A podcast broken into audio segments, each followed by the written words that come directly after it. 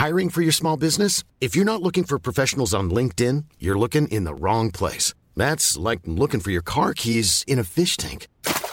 LinkedIn helps you hire professionals you can't find anywhere else, even those who aren't actively searching for a new job but might be open to the perfect role. In a given month, over 70% of LinkedIn users don't even visit other leading job sites. So start looking in the right place. With LinkedIn, you can hire professionals like a professional. Post your free job on linkedin.com slash people today. Ya es el tercer capítulo que grabamos bajo estas circunstancias de encierro a causa del coronavirus y aprovecho para comentarles que tengo clientes que están sacando adelante sus negocios por tener una buena página web, por tener un buen e-commerce, por haber invertido en su momento, pero también ahora es buen momento para hacer un e-commerce, hacerlo rápido. Los invito a que se pongan en contacto conmigo para que veamos qué podemos hacer por ustedes y los dejo con nuestro invitado de hoy.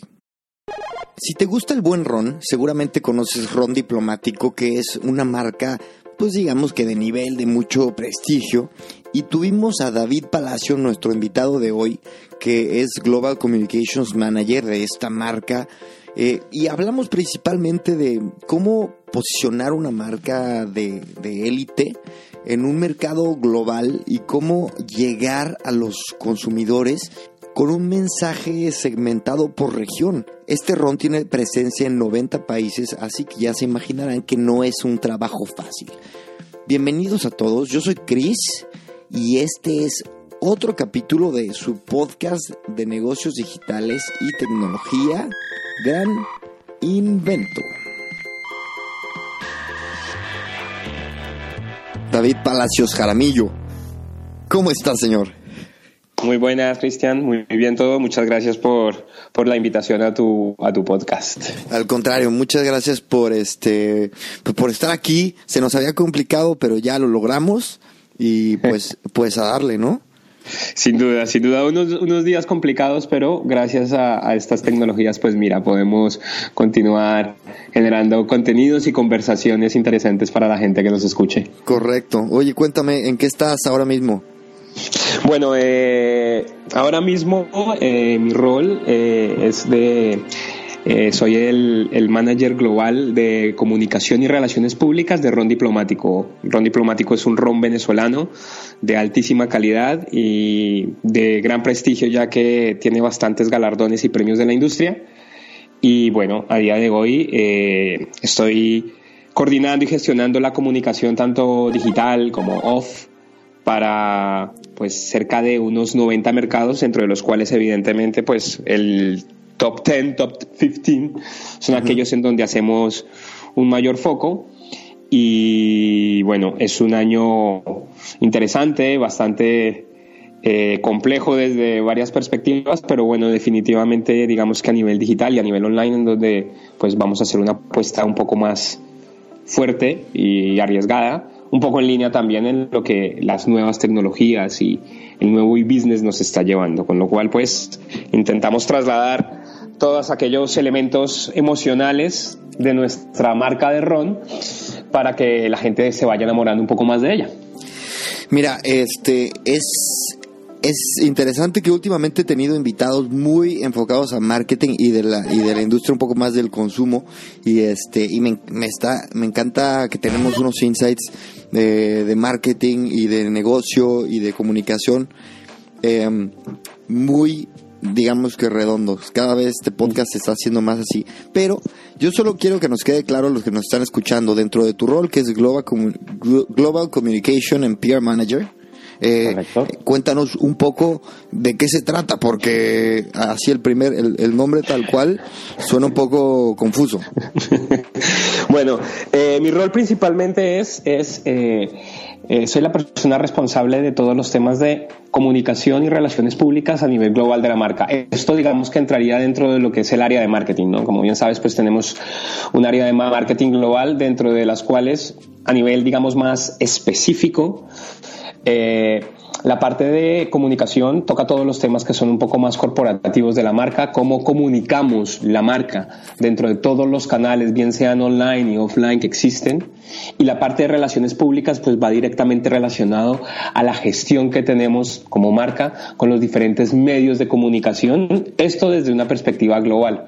Con lo cual pues aquí eh, lo interesante digamos de esta posición es que hay que tener un continuo aprendizaje de cómo están evolucionando los diferentes países en temas de eh, comunicación, comunicación digital y relaciones públicas con la prensa, con lo cual pues tenemos que tener una idea más o menos sólida de cuál es el panorama publicitario y de prensa en los diferentes mercados en donde actuamos y cuál es, digamos, la incidencia ¿vale? De, eh, digamos, todas las herramientas digitales en cada uno de estos países en donde operamos. Entonces, es una, es una, es un reto realmente esta posición porque pues nos obliga a coordinarnos mucho con los expertos en cada uno de los países en donde estamos para poder optimizar de la mejor forma, de la mejor forma posible todas las herramientas de comunicación y de relaciones con la prensa para básicamente tener una mayor notoriedad de marca. Mira, el, el, viernes pasado entrevisté a la directora de marketing de Subway eh, Europa Mediterráneo y ya para ella era un reto, creo que tiene siete países a su cargo. ¿Y tú tienes cuánto, cuántos países tienes a tu cargo? bueno, actualmente Diplomático está presente en más de 90 mercados, aunque evidentemente, digamos que los grandes esfuerzos que hacemos, eh, pues... Eh, se, se, resumen, digamos, en una actuación directa aproximadamente entre 15 y 20 mercados, 15 y 20 países, con lo cual sí que es un reto y, y, nos tenemos que apoyar muchísimo eh, dentro del equipo global con todos los equipos locales para que realmente luego las estrategias de comunicación y marketing digital funcionen bien. Oye, cuéntanos, este, perdón, eh, David, ¿cuál, es el, el target de, de Ron Diplomático? Porque muchos de los que nos escuchan no lo conocerán y, este, y tal vez porque no no sean el target. Le, falta un poco de. nos falta un poco de clase. No, pero sí es, es muy high-end, ¿no? Estamos hablando de un ron que tiene su, su, su costo, etcétera. Cuéntanos. Correcto, mira, pues diplomático es un ron que digamos que estaría catalogado dentro de la categoría de rones super premium. Esto digamos que es, es un tema que, el mercado lo, lo, marca un poco en función de los precios, ¿no? Del precio de venta al público de cada uno de estos productos y pues evidentemente estamos hablando de un producto que tiene cierto coste, estamos hablando aproximadamente, ¿no? Dependiendo de los mercados y de los países, de una botella de ron que estaría alrededor de los 35 a los 42 euros aproximadamente. Bueno, no es una locura, ¿no? No es una locura, pero evidentemente pues estamos hablando de un ron que tiene pues eh, un carácter mucho más premium, evidentemente. Y eso no solamente lo vamos a notar con el precio, sino también con detalles pequeños como el mismo packaging. Es una botella muy bonita, es una botella eh, con un color verde satinado y que realmente es muy icónica. Y evidentemente lo que es el producto como tal, es decir, es un ron que ha estado elaborado con muchísima, muchísimo cuidado, es casi un proceso casi artesanal. Eh, todo el proceso de, de, envejecimiento también es muy cuidado, con lo cual hay muchísimo trabajo detrás para que luego el consumidor definitivamente cuando lo prueba se da cuenta que está degustando un producto que no es, digamos, la media, sino que es algo realmente particular y especial. Por lo tanto, como decías bien, pues nuestro target estamos hablando tanto de hombres como mujeres, evidentemente, que les gusta probar cosas interesantes, nuevas, eh, eh, con una edad mm, más o menos estimada, ¿no? A partir de los 34, 35 años en adelante.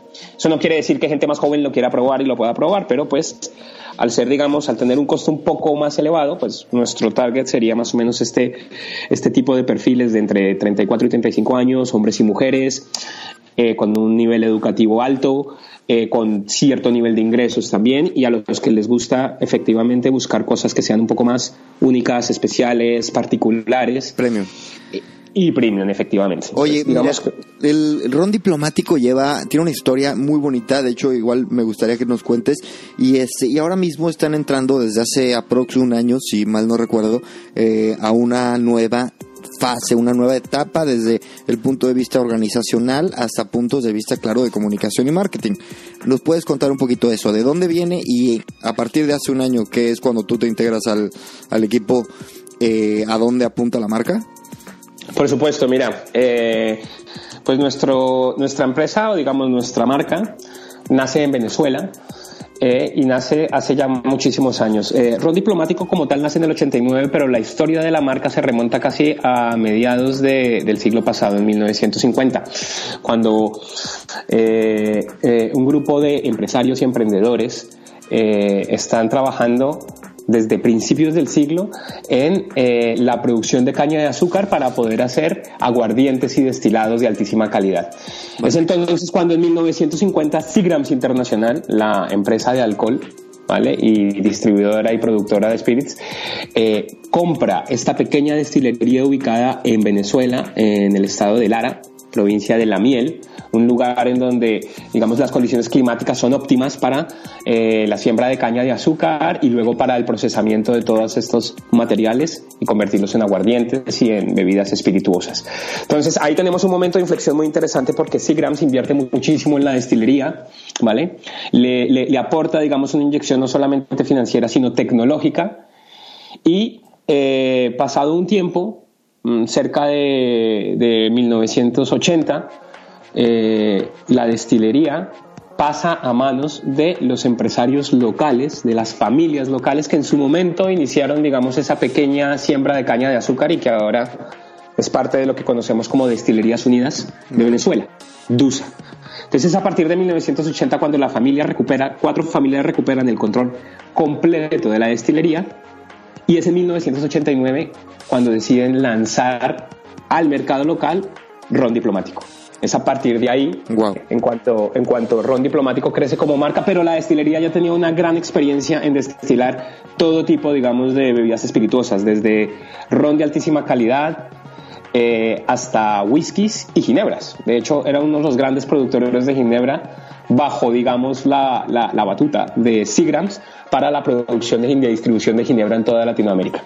Entonces hay una gran experiencia en destilación y gracias a, a Seagrams y, al, y al constante y más de que se ha venido llevando desde, la, desde que la destilería se consolida, pues contamos con, con, tres métodos de destilación bastante únicos, lo que nos permite tener una versatilidad enorme a la hora de crear, digamos, todos estos bebidas espirituosas de gran calidad.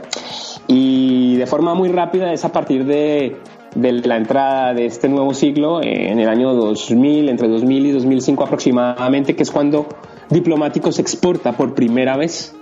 Ok, apenas. En nuestra historia. Entonces, exacto, como dices tú, eh, más o menos en el transcurso de los últimos 10, 12 años, hemos pasado de ser un ron de altísima calidad que se vendía solamente en Venezuela a estar ahora mismo presente en más de 90 mercados. Con lo cual, pues, digamos que la estrategia de internacionalización y exportación de la marca ha sido bastante positiva y a día de hoy, pues, es uno de los rones más reconocidos, digamos, dentro de su categoría premium a nivel mundial. Ok, y esta fase de, digamos, que la última, última, donde tú te integras, cuéntanos un poco de qué se trata. Y bueno, tal y como decías, bueno, yo estoy, eh, yo hago parte de la compañía desde hace cerca de un año, aunque pues digamos mi experiencia en relaciones públicas y en comunicación estratégica para el sector de, las bebidas alcohólicas lleva mucho tiempo. He llevado diferentes campañas de, comunicación y relaciones públicas de, de whiskies, de ginebras, y entonces pues me encuentro con con, con Ron Diplomático en este momento en donde la apuesta pues evidentemente era fortalecer muchísimo más esta comunicación eh, en los diferentes mercados, sobre todo en los mercados más importantes donde operamos, así como una apuesta bastante fuerte por una comunicación digital 360. Es decir, actualmente teníamos una presencia bastante buena en lo que sería social media, pero nos hacía falta, digamos, un scope muchísimo más integral para poder incluir todos los assets posibles a nivel digital que podríamos para la marca. De ahí que empecemos a trabajar directamente con la agencia Macan desde París para desarrollar conjuntamente un plan de marketing digital integrado en donde podamos, digamos, explotar todas las posibilidades que nos da este nuevo territorio y poder implementarlo, digamos, durante este año para poder tener una comunicación digital mucho más fluida con nuestros consumidores. A día de hoy y antes de empezar, digamos, esta nueva estrategia, nuestra comunicación no era bidireccional, era más unidireccional. Nosotros contábamos un poco lo que queríamos contar, pero no le dábamos la opción al consumidor de que hubiese un feedback y una retroalimentación. Y ahora lo que queremos conseguir es eso, ¿no? Poder dar una plataforma digital completa a nuestros consumidores, sobre todo para poder hablar con ellos y para poder saber qué más podemos ofrecerles como marca y hacia dónde van, digamos, todos estos insights de consumo para poder seguir siendo relevantes y especialmente ganar esa mayor relevancia en el mundo digital actualmente. Oye, ¿cómo ha evolucionado? Me dices, esta, este nuevo approach al consumidor es un poco más de, digamos, que hablar y de escuchar. ¿Y cuál, cómo ha sido esta, este, este proceso y esta evolución? Puntualmente, si me puedes dar ejemplos. Bueno, Sí, sí, sí, por supuesto. Yo creo que el ejemplo más concreto pues está, digamos, en el, desarrollo que estamos haciendo, por ejemplo, para nuestra página web, que es, digamos, la centralización de toda nuestra comunicación digital.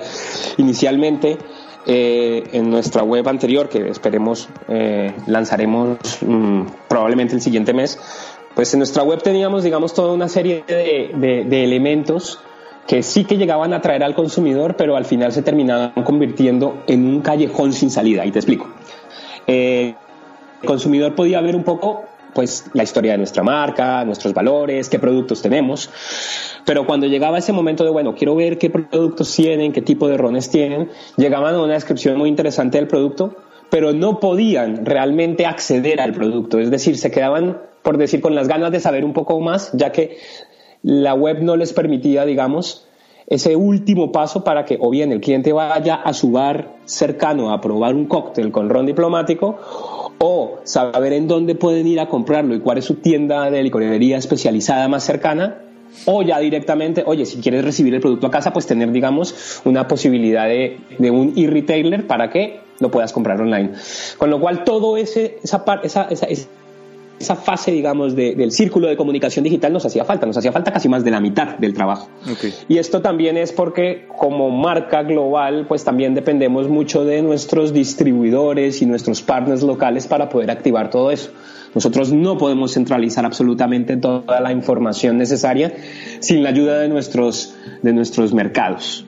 Entonces, aquí es donde realmente el challenge enorme no es lograr una coordinación mucho más detallada con nuestros importadores y distribuidores para poder ofrecerle a nuestros consumidores esa posibilidad de interactuar realmente con el producto, es decir, que no se quede solamente una imagen muy bonita en tu móvil o en tu laptop, sino que tengas la posibilidad de ir o comprar el producto y probarlo. Entonces, digamos que esto que suena muy fácil y muy básico, bueno, ha sido un gran reto y esperamos este año justamente eh, lanzarlo y probarlo en los 10, 15 mercados más importantes donde tenemos, aunque evidentemente nuestra idea es que desde cualquier lugar del mundo y allí donde tengamos diplomático, pues cualquier persona pueda o bien ir a probarlo a su bar o a su coctelería cercana o comprarlo en su tienda más cercana o recibirlo en casa a través de una compra online.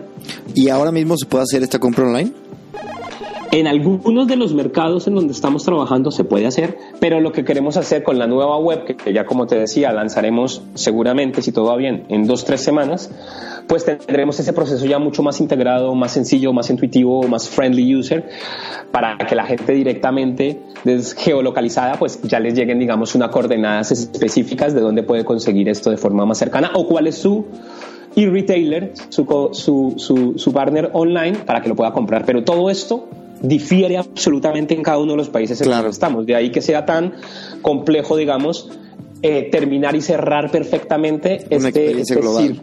Exacto, pero bueno, lo, lo, estamos empezando a implementar y evidentemente Europa, que es uno de, nuestros sectores o nuestros, nuestras zonas más, más fuertes, pues es, es, ahí en donde hemos avanzado un poco más y estamos empezando a trabajar con nuestros principales eh, mercados con los e-retailers o los, ¿sí? Eh, eh, los partners online que ellos nos recomienden. Esto es una decisión que se toma conjuntamente, pero evidentemente el mercado y nuestro partner local es quien tiene más esa visión y quien nos... O sea, vamos, ustedes deciden, lo vamos a hacer con Amazon, lo vamos a hacer con tal y cual, o sea, define un poco el proveedor. Oye, antes de, pasar a temas de e-commerce que me, me interesa muchísimo, quiero eh, que me cuentes eh, ya que has tenido experiencia con marcas de todos tipos y esta es una, una marca premium, pero ¿en qué cambia principalmente la comunicación de un producto, digamos que más del día a día, como puede ser, no sé, cualquier este tipo de drink más baratón,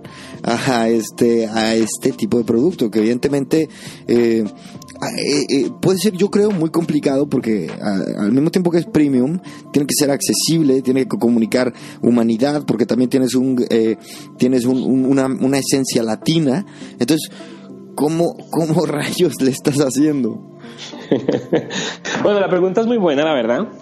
Y, y sí que sí que es es un tema en donde pues eh, diferenciamos sobre todo lo que, lo que habíamos hablado inicialmente cuando empezamos este podcast y era, era la definición del target. En cuanto tienes definido tu target bien definido, no solamente a nivel cuantitativo, sino a nivel cualitativo, ahí es donde empiezas a ver cuáles son los, los mensajes y el tono correcto para que puedas generar un engagement con tus usuarios y con tus consumidores. Es decir, en su momento, ahora estoy recordando una de las primeras campañas que lanzamos con una marca de whisky que su target era mucho más joven, eh, eh, pues claro, era una comunicación mucho más eh, fluida, ya que los temas eran mucho más básicos, por decirlo de alguna forma. Es decir, hablábamos de fiesta, hablábamos, hablábamos muy poco, por ejemplo, de la historia del producto como tal, porque la gente lo que estaba más pendiente o esta audiencia, pues lo que querían era formas de consumo, más no entender ¿no? todos los entresijos de cómo, cómo se produce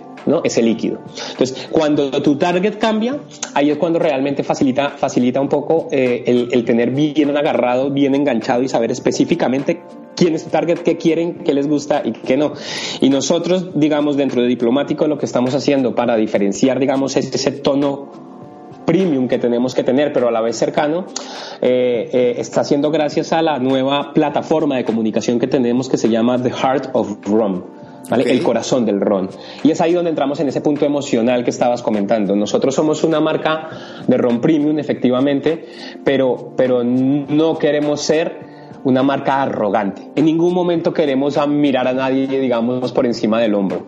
Lo que queremos resaltar es que tenemos unos valores premium porque tenemos un producto de altísima calidad, evidentemente, pero lo que realmente también le queremos contar a, a nuestro consumidor es que somos una empresa familiar y por tanto los valores familiares de cercanía, inclusión, pues están en el día a día de nuestro producto en el día a día de, de, cada uno de los procesos por los que pasa el producto en cada uno de los trabajadores que hacen parte de esta casa, pues hay muchísima pasión y corazón, cariño y amor en las cosas que se hacen. Y eso es al final lo que nosotros queremos trasladar a través de un tono muy definido, ¿vale? En donde se mantiene ese carácter premium, se mantiene la calidad en todo lo que nosotros comunicamos y hacemos, pero pues desde una perspectiva emocional en donde queremos contar que todo lo que hacemos lo hacemos de corazón y por eso somos, en cierta forma, el corazón del ron, diplomático, the heart of ron.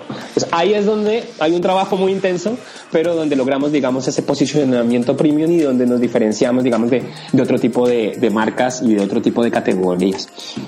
Oye, este, a ver, eh, aquí es cuando me encanta tener gente que se dedica a la comunicación y a la construcción de marca, porque lo comunicaste perfectamente, creo yo, este tema, ese tema de la cercanía, pero ese premium, bueno, me parece muy, muy, muy atinado y, creo que me lleva a la pregunta, la siguiente pregunta es este eh, el equipo que, que, ustedes tienen, eh, cómo funciona, cuál es un poco la cultura que tienen dentro, el en temas de liderazgo, de organización, también lo llevan estos valores hacia adentro de su, de su estructura y, su, y su día a día. Por supuesto, por supuesto, y además me gusta mucho que me hagas esta pregunta porque, porque realmente no es, no es una propaganda lo que voy a lanzar acá, sino es una realidad que he vivido como profesional, digamos, de la comunicación y el marketing durante tantos años. Eh, desde los primeros momentos en que hago parte de esta compañía, eh, todas sus más altas instancias, por decirlo de alguna forma, se preocupan de forma muy exclusiva y particular por cada uno de sus empleados. Es decir, realmente te hacen sentir parte de la familia. Entonces, es verdad que esto no es una, una familia consanguínea, pero, pero hay unos valores familiares tan marcados realmente en esta casa que yo no he visto en ninguna otra empresa de momento. Eso me hace sentir bastante orgulloso de pertenecer a, a Ron Diplomático y a, y a la destilería y a Dusa, porque como te decía desde el primer momento, yo he sentido la protección, el cariño, el afecto de, las más, altas instancias de la, de, la, de la compañía. Entonces es algo que realmente promovemos, valoramos y, un caso muy concreto, digamos, es que pues a día de hoy nosotros tenemos eh, más, de, más de 550 personas en destilería y aún así, sabiendo que tenemos algunos problemas complicados de gestionar en Venezuela, eh, mantenemos a toda la plana, porque realmente nos interesa muchísimo y creemos muchísimo en nuestra gente y en nuestro empleado. Es el primer gran asset que tiene diplomático y es lo que realmente demuestra que nuestra empresa es una empresa con valores familiares reales. Entonces, desde esa perspectiva no puedo más que, sentir un orgullo profundo por una empresa que realmente tiene unos valores que no son para la foto, sino que son una realidad. Me encanta. Y este, y aunque la idea es que este podcast y esta entrevista sea atemporal, pero sabemos que estamos pasando por un momento delicado con el tema del coronavirus. Eh, ¿cómo, ¿Cómo ha reaccionado la, la empresa ante, ante esta, digamos que, bueno, ante esta circunstancia totalmente eh, anormal. Sí, bueno, eh, lo primero evidentemente, y, y, muy en línea con lo que te decía, lo que más nos importa a nosotros como empresa es, es nuestra gente, nuestros trabajadores, nuestros partners, nuestros proveedores. Y pues por tal razón, mm, a priori lo que hemos decidido es, eh, digamos que congelar todas aquellas actividades eh, que requieran grupos grandes. Evidentemente con el coronavirus el tema de la socialización está claro que tiene que quedar en un segundo plano. Tenemos que quedarnos en casa, entonces pues la empresa ha ido un poco en esa línea y lo que estamos haciendo a nivel global pues es una coordinación con todos los diferentes países, entendiendo exactamente cuál es la situación en cada uno de los países, porque como bien sabes, este es un, este es un tema eh, que va a diferentes velocidades. Lo que esté pasando aquí en Europa ya no es lo que está pasando en Asia, en América del Norte está pasando una velocidad, América del Sur a otra. Entonces, por el momento lo que, lo que estamos haciendo pues es eh, paralizar, digamos, todas esas actividades, como te decía, estar muy pendiente de todo nuestro equipo, eh, en líneas generales y digamos como medida directa eh, la semana pasada eh, desde la destilería se hizo un comunicado oficial en donde pues la destilería iba a donar más de 10.000 litros de alcohol de máxima pureza para la elaboración de geles desinfectantes en las comunidades locales. Entonces digamos que esa es una pequeña aportación que hacemos, mm, pero pues evidentemente creo yo pues eh, te, agradezco, pero bueno, el tema es que todos tenemos que dar un poquito ese granito de arena. Entonces no importa el tamaño o la dimensión que tengamos de, de empresa, sino que todos intentemos aportar un poco. Y ahora mismo pues estamos evidentemente en un proceso también de, de reflexión, que creo que es importante mm, ya no solamente a nivel personal, sino a nivel marcas. Las marcas también creo que es un momento en el que tenemos que parar a reflexionar, en el que tenemos que repensar un poco todas las cosas que estamos viendo alrededor, porque esto es una situación sin precedentes. Entonces, pues de forma muy conservadora mm, seguimos haciendo un análisis de lo que nos espera adelante, pero pues lo que más nos interesa, como te decía, es el bienestar de nuestros trabajadores, de nuestra gente, de nuestros partners y de nuestros proveedores. Así que, perdón, esto que dices, este, del, em, del del ser responsable. Es algo que yo escribí en eh, lo, acabo de buscar en Google por eso te lo me acordé. Eh, es algo que escribí en el 2016 em, en un post para una revista de tecnología. Eh, hablaba yo de que tenemos tanta tanta comunicación ahora con los consumidores. Existe tanto tanto esta, esta comunicación que cuando generas la más mínima incongruencia, la gente y el consumidor lo percibe y por, por lo mismo generas desconfianza y al generar desconfianza evidentemente vas a bajar tus ventas. Entonces, por supuesto. Cuando, y, y, el consumidor el consumidor moderno cuando le hablas, por ejemplo, vamos a poner tu ejemplo de cercanía, de de ser familiar, de ser este cercano, de ser eh, digamos que caminar, de ser un rey, pero caminar con el pueblo, ¿no? Por, por eh, ponerlo ahí más este, literariamente, más, más. Eh, la gente te va, también te va a pedir eso. Entonces, el hecho de que se esté siendo congruente en, el, en ese aspecto, en, en, en, las acciones que está teniendo la marca en ese momento, no solamente me parece una, una, una estrategia atinada, sino me parece una eh, un, adaptarse al consumidor moderno. O sea, simplemente el consumidor moderno ya te lo pide y te lo va a exigir.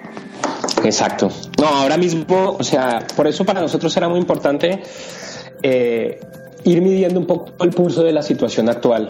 Estamos viviendo momentos bastante complicados y por lo tanto nos parecía un acto de responsabilidad empresarial parar todo lo que estábamos haciendo y ver cuál es el impacto que está teniendo esta crisis actualmente en todos los mercados en los que nosotros estamos trabajando, pero sobre todo eh, pensar en las formas en las que nuestra comunicación ahora mismo, con la situación en la que estamos, realmente le aporte valor, así sea pequeñito, a nuestros consumidores. Entonces, lo último que queremos, evidentemente, es aprovechar las oportunidades que da cualquier crisis, porque no es el momento, ni mucho menos. Ya veremos, pasados unos meses, cuál va a ser el panorama que nos ofrece, digamos, la situación, pero, pero lo que realmente nos interesa ahora mismo es intentar darle algo de valor a nuestros consumidores, bien sea pues a través de comunicando que, aunque somos una empresa pequeña, eh, hacemos un esfuerzo gigantesco ¿no? para ayudar a las autoridades sanitarias locales con, con, estos, con esta donación de 10.000 litros de alcohol, así como pues una, una serie de actividades de generación de contenido que, que, que obviamente estamos readaptando ¿no? Viendo las circunstancias, para poder, insisto, darle un valor a nuestros consumidores. Lo último que queremos ahora mismo es incentivar una línea de compra, pero lo que queremos es eh, hacer parte, digamos, de este momento global en el que estamos y poder aportar, digamos, eh, con contenidos, con, con vídeos, con cualquier eh, lo que sea lo que sea Pero, pero evidentemente que sume sobre todo para, para, para, intentar levantar el ánimo de las personas ahora que va a ser súper importante. Nos esperan evidentemente momentos complicados, pero lo más importante siempre es mantener una actitud positiva y un ánimo bastante fuerte y que pues juntos vamos a superar todo esto. Entonces, como marca también tenemos que hacer parte de este impulso y es lo que estamos intentando, digamos, hacer para las próximas semanas. Sí, es, este, perdón por haber entrado tanto a este tema que de hecho traté de, no meterme tanto, pero bueno, este, ahora sí vamos a hablar de, de cositas tecnológicas que me interesa que, que, que nos cuenten. Ahora, haciendo una empresa, pues, relativamente global, eh, o prácticamente global, eh, y teniendo que tomar acciones tecnológicas eh, en temas de e-commerce, me encantaría que, entráramos ahí. ¿Cuáles han sido, me imagino que muchísimos, pero tus principales challenges eh, abordando este tema que aparte me parece muy ambicioso, que traten de resolver el tema del delivery en todos los mercados que tienen? Cuéntame un mm. poco. Bueno, pues ahí como, como has dicho, uno de los grandes retos justamente como empresa global es poder tener una estrategia coordinada eh, de e-commerce eh, en cada uno de los mercados donde estamos. Ahí los challenges empiezan a partir de, primero, cuál es, digamos, el comportamiento ¿no? y, la usabilidad que tienen eh, los diferentes mercados. No es lo mismo si haces un análisis, por ejemplo, de Estados Unidos y cuáles son los patrones de consumo online en Estados Unidos frente a países de América Latina y Europa. Entonces, lo primero, lo primero que hay que hacer es entender cómo funcionan cada uno de los mercados a nivel compra online. Lo segundo y más importante también es cómo va la, la regulación y la legislación en materia de alcohol en los diferentes países, que esto es un tema que en nuestra industria pues es, es clave entenderlo.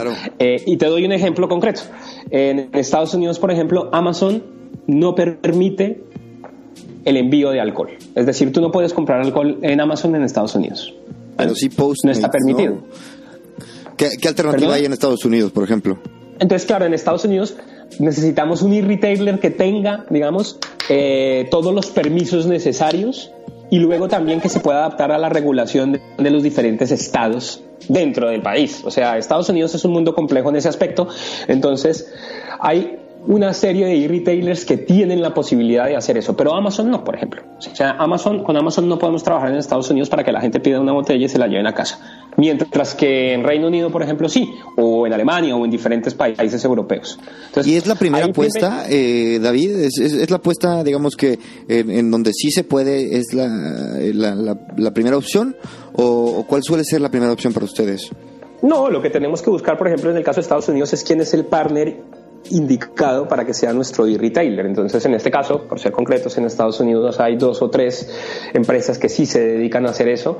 Entonces, la regulación no nos lo permite. Sí, lo que pasa es que tenemos que buscar el partner que tenga todos los permisos. Entonces, ahí digamos que el objetivo es eh, trabajar en estos 10, 15 mercados principales nuestros o 20 e ir buscando en cuáles podemos empezar a a activar de forma mucho más intensa el comercio online. En Europa, por ejemplo, ¿cuáles son los, las primeras opciones y, o, las que han logrado? Sí, ¿por dónde, ¿por dónde va esta infraestructura en Europa para ustedes? Mira, por ejemplo, en, el caso de UK, del Reino Unido, estamos trabajando pues eh, con nuestro distribuidor para poder eh, estructurar, digamos, todo lo que sería nuestra venta online a través de Amazon. Es la apuesta que nuestro distribuidor nos recomienda. Por eso te digo que ahí la clave es el conocimiento de nuestros partners locales y que ellos sean los que realmente nos asesoren y nosotros luego poder dar las herramientas y todos los tools para activarlo. Nuestra idea, como te digo, es vamos a cerrar esa comunicación que tenemos con nuestro consumidor para que logren comprar si quieren, pero el cómo ya dependemos de, de, nuestros, de nuestros distribuidores. En el caso, por ejemplo, de Francia, pues nuestro distribuidor tiene su propio sistema online, con lo cual ahí es un poco más sencillo porque todo lo hacemos a través de un mismo partner. Claro. En España, pues mm, dependiendo, en el caso de España, por ejemplo, si tenemos eh, una distribución que llega hasta el corte inglés, pues el corte inglés tendrá su, su sistema online o eh, Carrefour o mm, el, el, el, el e-retailer que tenga el permiso para hacerlo. Interesantísimo. Ahí lo que buscamos es cuál es el que mejor nos puede funcionar, pero eso, insisto, depende ya también de el mercado local.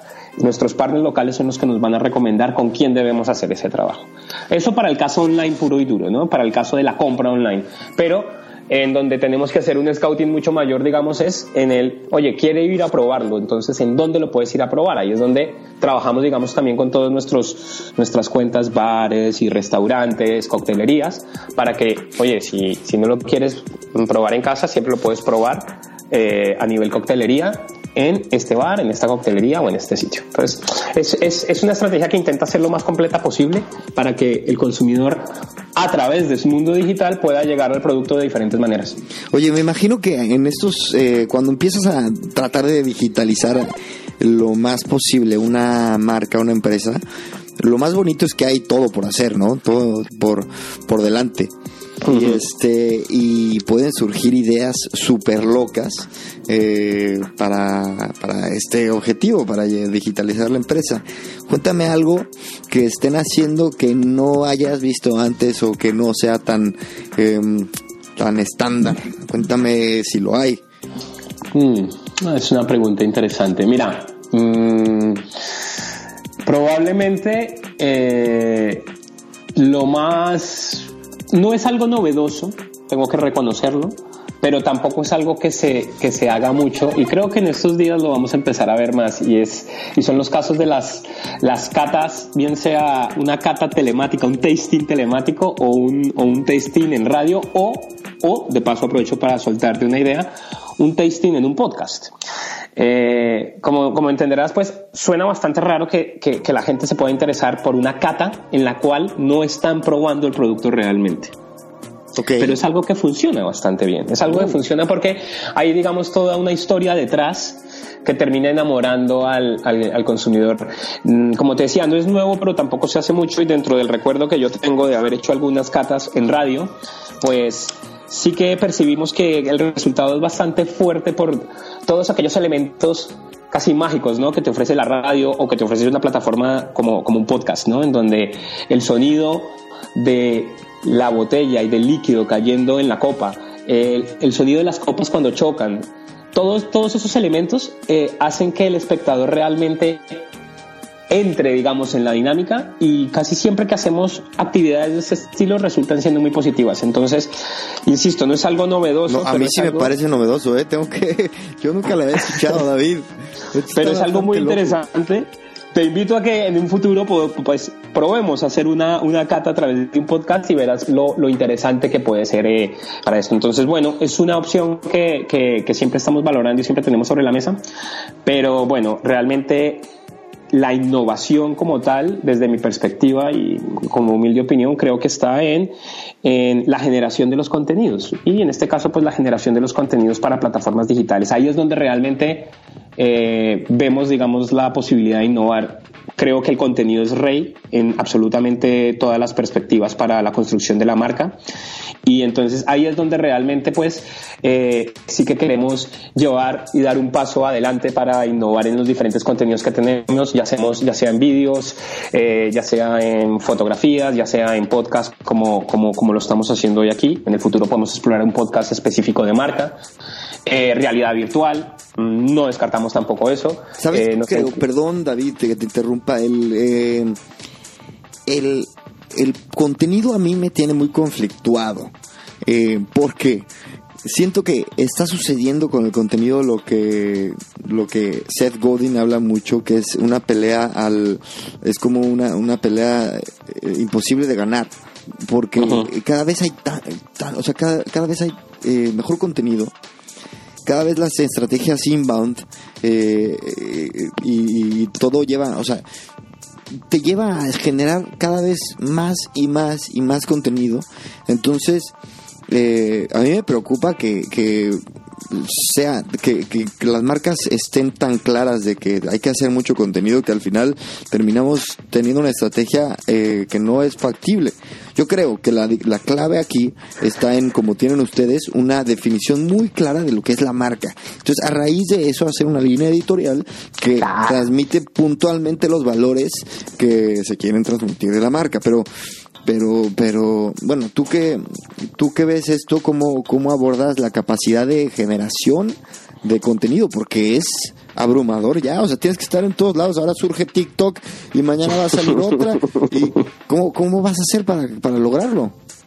Bueno, es, es el reto, evidentemente, y lo primero en este caso es que no, nosotros como marca a priori no tenemos una necesidad imperiosa de estar en absolutamente todos los canales que aparecen, ¿vale? Es decir, por ejemplo, desde la perspectiva de la industria del alcohol y desde mi perspectiva, eh, estamos en un canal, por ejemplo, como Twitter, pero no es un canal con una especial relevancia, mientras que vemos que Instagram, un Facebook y un YouTube son los que realmente nos generan un tráfico y nos generan un engagement. Lo que tú dices es, es, es, muy interesante. Eh, vivimos en, una, en un mundo en donde todas las marcas nos están hiperllenando de contenidos y, y, y, pues cómo hacemos para diferenciarnos pues con contenidos de calidad evidentemente con contenidos de calidad y luego con una inversión que, que, que las mismas plataformas nos obligan no la, la, el mundo orgánico acabó entonces nos están obligando a, a, hacer inversiones también para que el alcance del contenido sea real y sea potente Qué pero fuerte no statement, quita, pero que es cierto, el mundo orgánico es, acabó. Es una realidad así Es de una triste. realidad. Pero bueno, nos obliga a, a, a, generar un contenido muchísimo más atractivo, mucho más potente, mucho más veloz también, porque pues, entendemos que eh, nuestro público lo que quiere es ver cosas rápidas. Ya sabes, ¿no? Un vídeo de más de un minuto, eso ya parece una película de cine. Tenemos que ser muy potentes en muy corto espacio de tiempo. Pero pues por otro lado, nuevas tecnologías nos dan posibilidades interesantes que hace 10 años jamás lo pudiéramos imaginar, como es la realidad virtual. Eh, no hay nada más bonito, por ejemplo, de, para nuestros consumidores que entender cómo hacemos el ron. Entonces, a través de, la realidad virtual, podrían ellos dar un paseo por la destilería, por ejemplo. Entonces, eso es algo que, que nos parece muy interesante. Insisto, la realidad virtual no es una novedad absolutamente, pero es una de las formas en las que nuestros consumidores podrían entender un poco más acerca de, de nuestro producto y, e intentar a través de todos estos mecanismos llevarlos a que finalmente prueben el producto, porque eso para nosotros es muy importante. Las redes sociales y la estrategia digital es muy potente y es súper necesaria, pero lo que realmente genera ventas con un producto como el nuestro es el momento en que la gente prueba el producto. Ese momento de prueba es el momento que realmente convierte a esa persona en un consumidor. Oye, eh, ¿Sabes qué me encanta de lo que dijiste de que el, el, el, mundo orgánico terminó?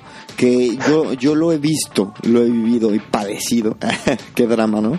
Pero este pero me he dado cuenta que también esta, este statement que acabas de hacer, que es totalmente cierto, define un poco la estrategia que, que tomamos. Yo, por ejemplo, eh, yo apuesto mucho por el, por el podcast porque más allá de ser un medio que, que me enamoró eh, en su momento, creo que es un medio que genera una cercanía eh, totalmente, o sea, inédita en medios digitales. Tú, y, y, también por una, un costo de producción muy bajo, por ejemplo. Es, es, solo un ejemplo.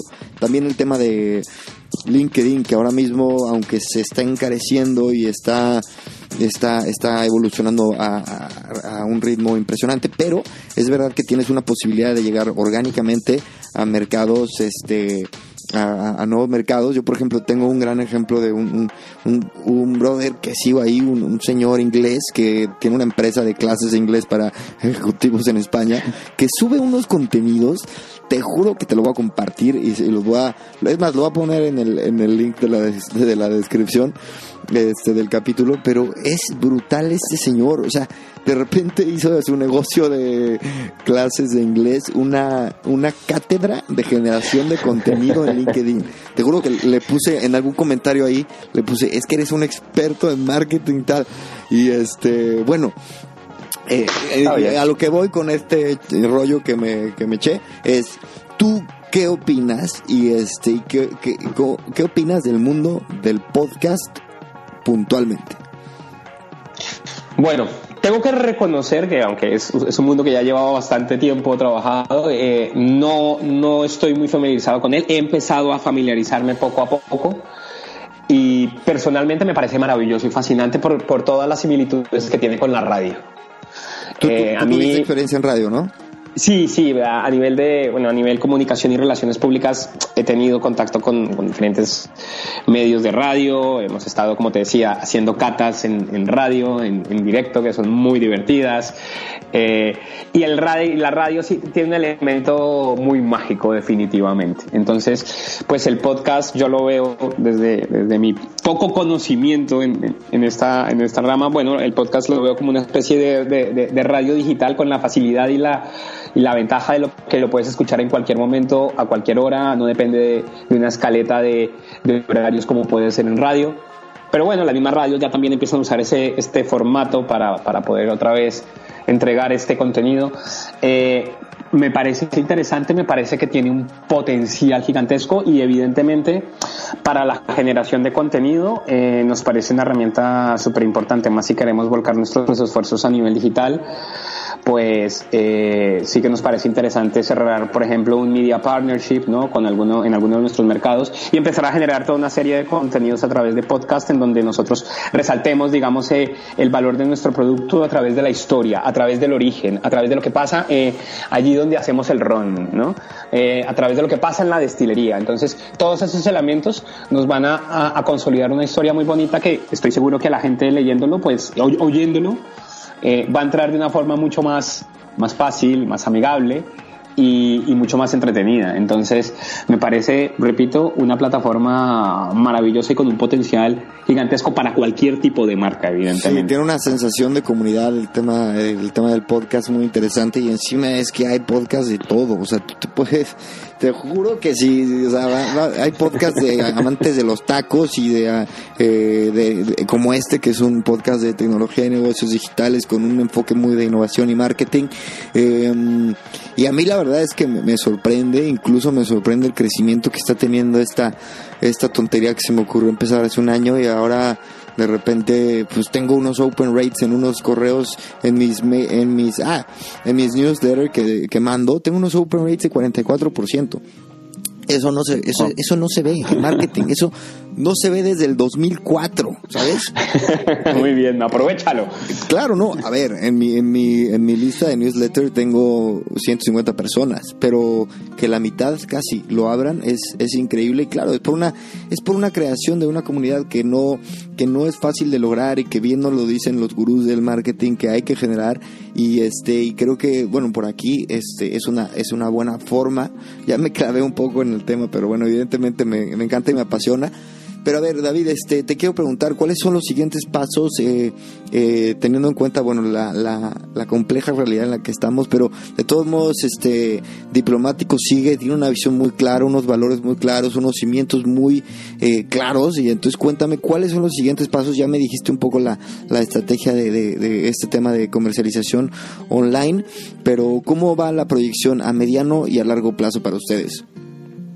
Bueno, sin contar, digamos, con este pequeño impasse por el que estamos pasando todas las empresas del planeta.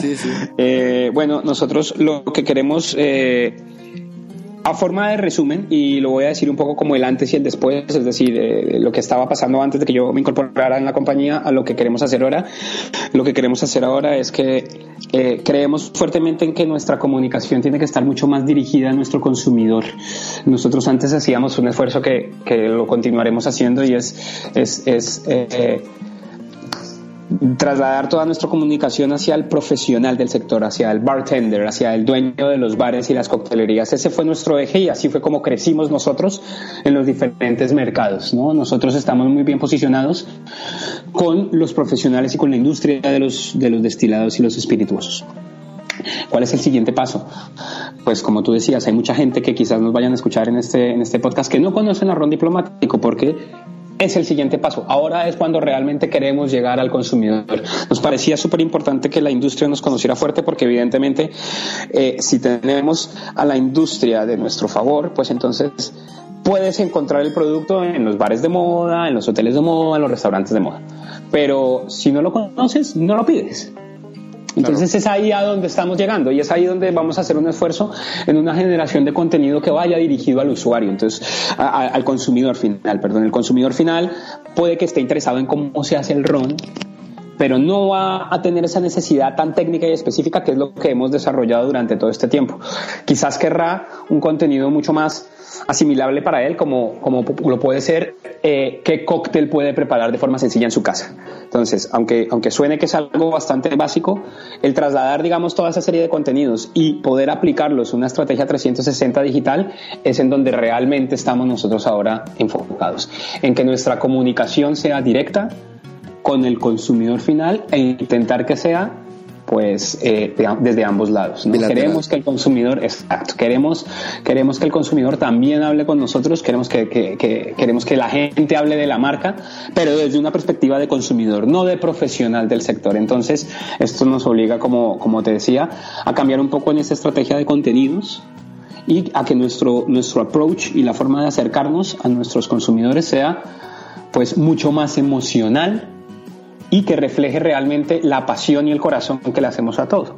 Por eso es que diplomático es el corazón del ron, the heart of ron. Entonces, nuestro, nuestro objetivo es implementar esto y llegar al corazón de las personas a través de todo un ecosistema digital pues completo que es lo que estamos trabajando y lo que seguiremos trabajando pues en los próximos años, tanto en el pues me parece ambicioso y me parece que así tiene que ser un mindset ambicioso.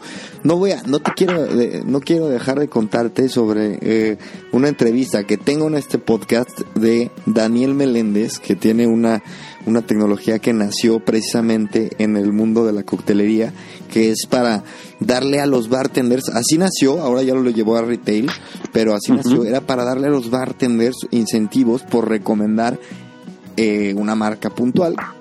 Eh, es muy interesante también, te lo comento porque tenemos que estar todos los que estamos en este mundo de la comunicación, marketing, em, tecnología, tenemos que estar con los oídos y las antenas bien abiertas a las nuevas tecnologías que de repente pueden ser, pueden ser la diferencia en nuestras eh, estrategias. Y de repente a medio año lo bonito de una empresa, yo creo, del, tamaño y la, la, y la agilidad que puede tener eh, diplomático, es que pueden de repente a, adoptar y adaptar nuevas tecnologías y estrategias, ¿no? Correcto, totalmente. De hecho, me quedaré con ese dato para que luego me lo cuentes, porque como dices, ahora mismo y en un mundo tan cambiante tecnológicamente, eh, si no estás actualizado te quedas absolutamente fuera del tren. Entonces, los, los, profesionales de sector estamos obligados ahora a, lo que tú dices, estar constantemente formándonos y al día de, de, todo lo que pasa en nuestro sector y a nivel tecnológico, porque va muy rápido la tecnología y, hay que estar encima, evidentemente. Como decía Juan, Juan Francisco Carro, otro, otro otro invitado decía, lo que tenemos que asumir es que con este mundo tecnológico tenemos que estar al triple, con las pilas al triple.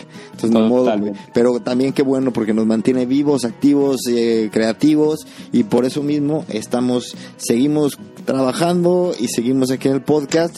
Y pues David, no me queda más que darte las gracias, de verdad, profundamente te agradezco que nos hayas regalado tu tiempo y, les auguro de verdad eh, todo el mayor de los éxitos.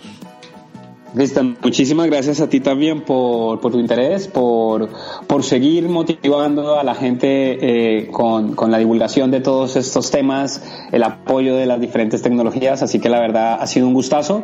Y nada, espero que, que, que, sean leves estos días que nos quedan atrincherados, todo sea por, por salir más reforzados. Y bueno, haremos dentro de la casa lo posible para que por lo menos tengas una botellita de ron en estos días y puedas hacer una degustación en condiciones y luego que nos lo cuentes, a ver qué tal te pareció, por ejemplo. Y mira, y te prometo, cuando me llegue la botella, este, haré un capítulo con, con una, con una, con una copita y lo, lo, lo diré a todo el mundo para que lo sepa, pero este, pero procuraré moderarme, ¿no? Porque pobre de mi invitado. Oye, David, Siempre con moderación. Nos despedimos de todos. No me cuelgues. Este, seguimos eh, platicando un poco. Pero bueno, muchas gracias a todos los que nos escucharon. Eh, chao. Muchísimas gracias. Hasta la próxima.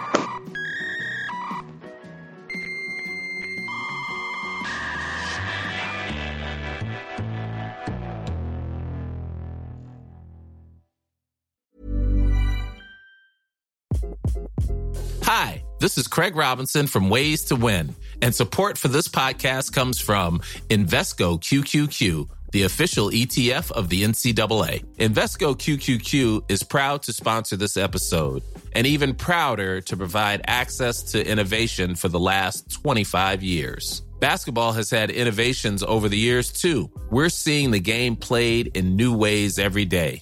Learn more at Invesco.com slash QQQ. Let's rethink possibility. Investco Distributors, Inc.